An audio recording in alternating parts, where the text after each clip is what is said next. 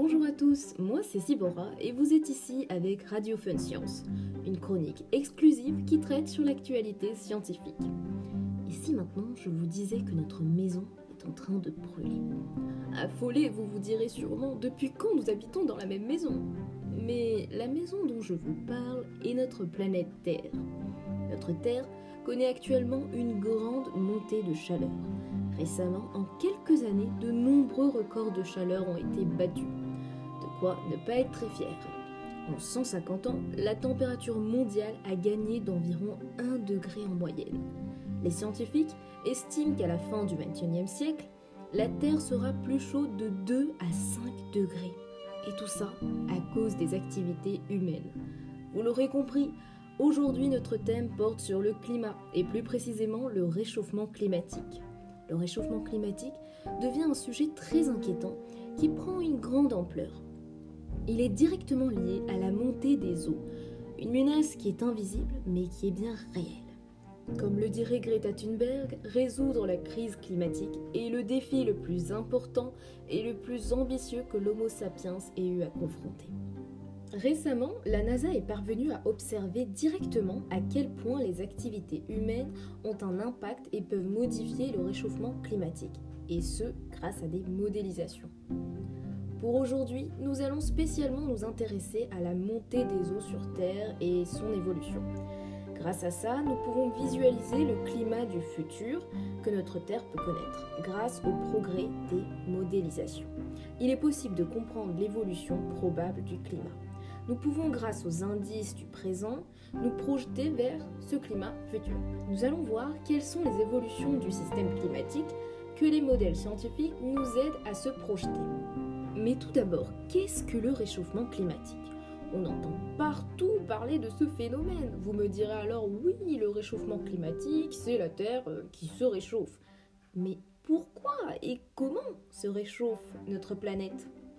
Actuellement, on sait que la Terre se réchauffe, et ça parce que les activités humaines ont produit un déséquilibre dans le système climatique par forage radiatif.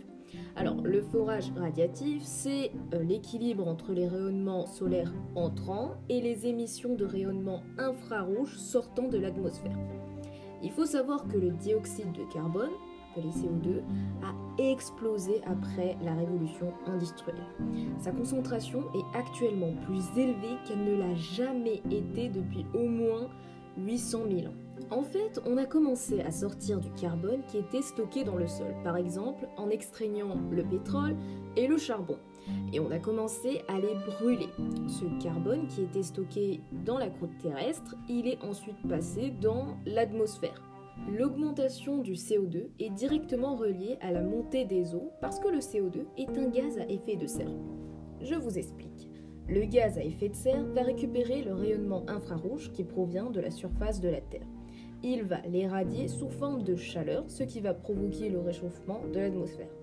Il existe d'autres gaz à effet de serre comme la vapeur d'eau H2O ou encore le méthane CH4. Il faut savoir que c'est par cet effet de serre que la Terre n'est pas complètement gelée. Mais le problème, c'est qu'à cause des activités humaines, la concentration de CO2 a brusquement augmenté, ce qui fait que l'effet de chaleur est vraiment intensifié c'est le réchauffement climatique.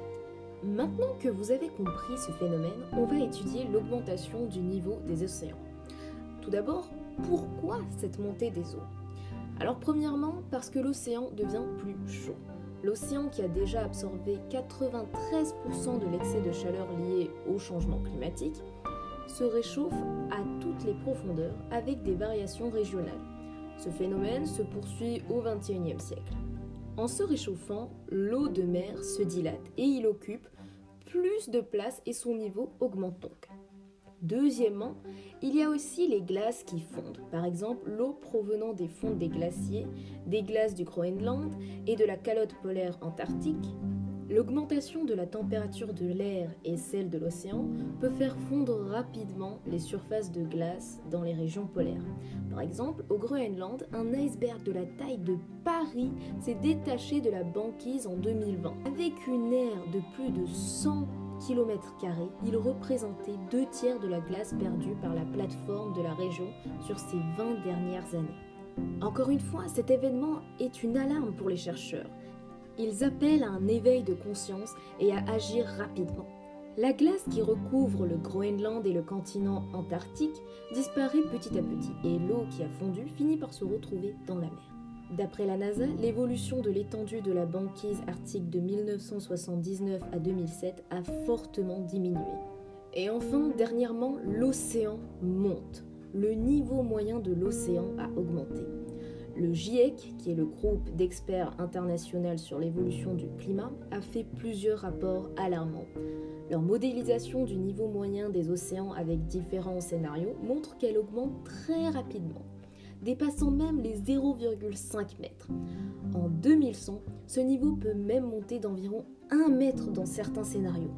Quand maintenant nous nous intéressons à l'évolution du niveau moyen des océans par altimètre qui est donné par le CNES, nous savons que entre 1993 et 2019, le niveau moyen des océans monte à une vitesse de 3,37 mm par an, ce qui est énorme et qu'en 2019, ce niveau a presque atteint 10 cm. L'évolution du niveau moyen des océans augmente beaucoup et très vite. Les zones littorales exposées au risque de submersion marine seront impactées par la montée des eaux. La NASA dessine des cartes qui sont basées sur les différents scénarios de la montée des eaux en fonction de l'augmentation de la température planétaire. Et nous pouvons voir que la simulation de la montée des eaux sur Camargue montre que les littoraux seront inondés au niveau de plus d'un mètre. L'érosion des côtes est accentuée et le risque d'inondation ou de vagues de submersion le long du rivage augmente. Entre autres effets, la montée du niveau de mer provoque des entrées d'eau salée dans les terres qui altèrent les nappes phréatiques, sources d'eau potable, et les eaux d'irrigation. La fonte des glaciers et l'augmentation des niveaux d'eau ont donc des conséquences très graves et inquiétantes. La sécurité des populations côtières est liée à l'état de l'océan. Les activités humaines sont la principale cause de ces événements.